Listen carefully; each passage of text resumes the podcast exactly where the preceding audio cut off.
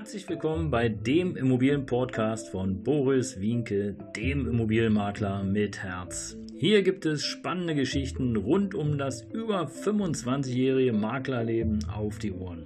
Ich freue mich auch im Namen meines Teams von 3V Immobilien, dass ihr dabei seid. Los geht's, euer Immobilienexperte Boris Wienke.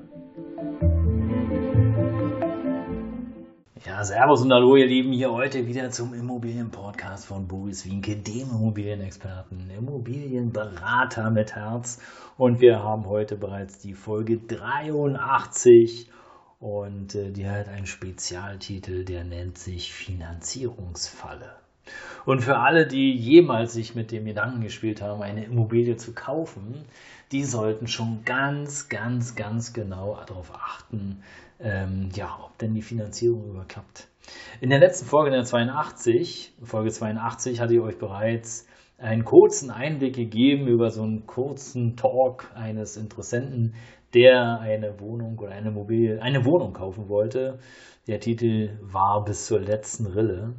Und äh, im Grunde genommen ist es so, dass die Folge 83 Finanzierungsfalle auch ein wenig da reinspielt. Weil Finanzierungsfallen gibt es viele. Und man glaubt es kaum, weil viele, so ist jedenfalls unsere Erfahrung, die sind dann heiß, die wollen die Immobilie um jeden Preis kaufen, egal was es kostet, egal zu welchen Konditionen. Hauptsache die Immobilie. Man hat sich verliebt, man fühlt sich da wohl, man hat sich schon eingerichtet, du weißt genau, wie das funktioniert, du hast eine Vorstellung, wie du da auf der Tasse sitzt, wie die Sonne dir auf den Bauch scheint, wie die Nachbarn neidisch sind und wie du abends nach Hause kommst und alle glücklich sind. Ähm, so ist ja in der Regel die Vorstellung von Menschen, die eine Immobilie kaufen. Sie wollen es ja schön haben. Und um es schön zu haben, äh, muss man schon aufpassen, ja, wie die Finanzierungskonditionen sind. Und es gibt eine ganz klassische Finanzierungsfalle, die erlebe ich doch immer wieder. Die erlebe ich gerade dann, wenn es denn um den Verkauf der Immobilie geht. Und oftmals ist es so, dass äh, Menschen in Not geraten. Warum auch immer. Jobverlust oder Trennung oder vielleicht auch Tod oder äh, beruflicher Wechsel, weil die Firma von Deutschland nach äh, von mir aus Taiwan oder wo immer hingeht.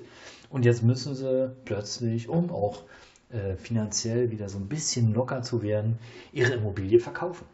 Ja, und spätestens dann sieht man, okay, war es eine ordentliche Finanzierung oder war das ein Schnellschuss?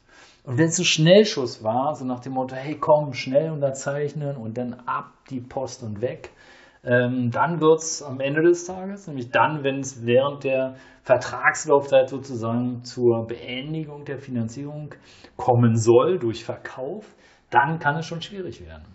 Und ein klassisches Ding ist beispielsweise Vorfälligkeitszinsen. Achtet genau drauf, äh, was in dem Vertrag drinsteht.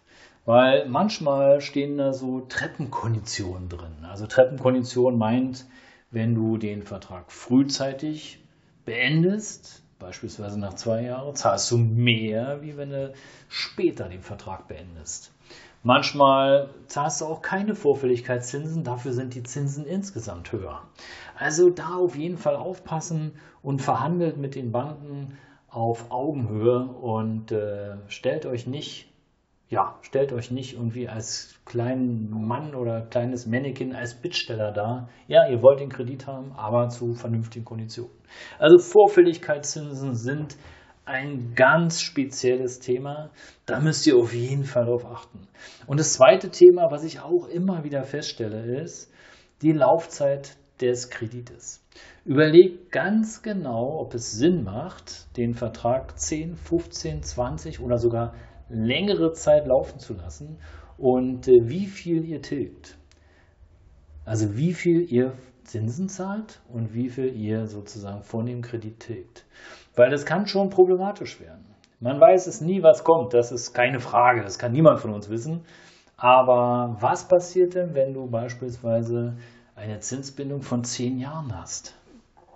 Achte auf jeden Fall darauf, dass du immer noch einen Teil deines Einkommens übrig hast, was du beiseite legen kannst, was du für die Zeit zehn Jahre plus zur Verfügung haben könntest, um beispielsweise entweder nochmal Geld zwischendurch reinzuwerfen in die Finanzierung, um die Kondition zu halten, oder beispielsweise um nachher auch einen niedrigen Kredit zu haben, einen niedrigen Kreditbetrag ähm, abschließen zu müssen. Weil nichts ist schlimmer, wie wenn du sozusagen heute für 1,25 Prozent äh, Zins einen Kredit abschließt über 10 Jahre und in 10 Jahren ist der Zins höher. Was passiert dann? Wir wissen es nicht, was rauskommt, aber auf jeden Fall ist es die zweite Finanzierungsfalle. Darauf achten. Schafft euch Reserven, die dann zur Verfügung stehen, wenn die Zinsbindung ausgelaufen ist, sodass ihr auf jeden Fall in einer starken Verhandlungsposition seid, um euer Traum weiterzuleben, um euer Wunsch weiterzuleben und um vor allen Dingen nicht vor dem Problem zu stehen, dann nachher die Finanzierung nicht mehr zu bekommen. Weil das ist ja der Worst Case. Der schlechteste Fall. Stell dir vor, du wohnst darin, ihr fühlt euch wohl, Familie geht's gut, der Kredit läuft aus, du hast vielleicht ein bisschen Schwierigkeiten auf Arbeit, die Firma existiert, naja, so la la la.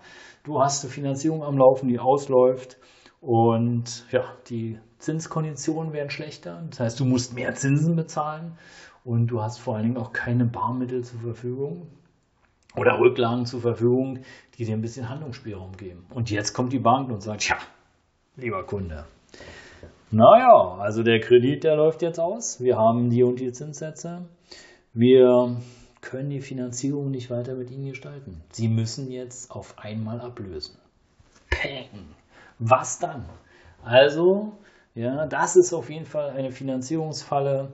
Äh, sei achtsam, ähm, wenn du den Kredit abschließt. Ja, schaffe dir auf jeden Fall einen Plan, wie du das machst, weil auch das habe ich schon einige Male erlebt. Und ähm, ja, gut, ich freue mich natürlich über den Verkauf des Objekts, aber im Grunde genommen ist es traurig, weil der, ja, der Eigentümer hat am Anfang mit Beginn des äh, Kaufes schon den Fehler gemacht, da nicht aufgepasst zu haben.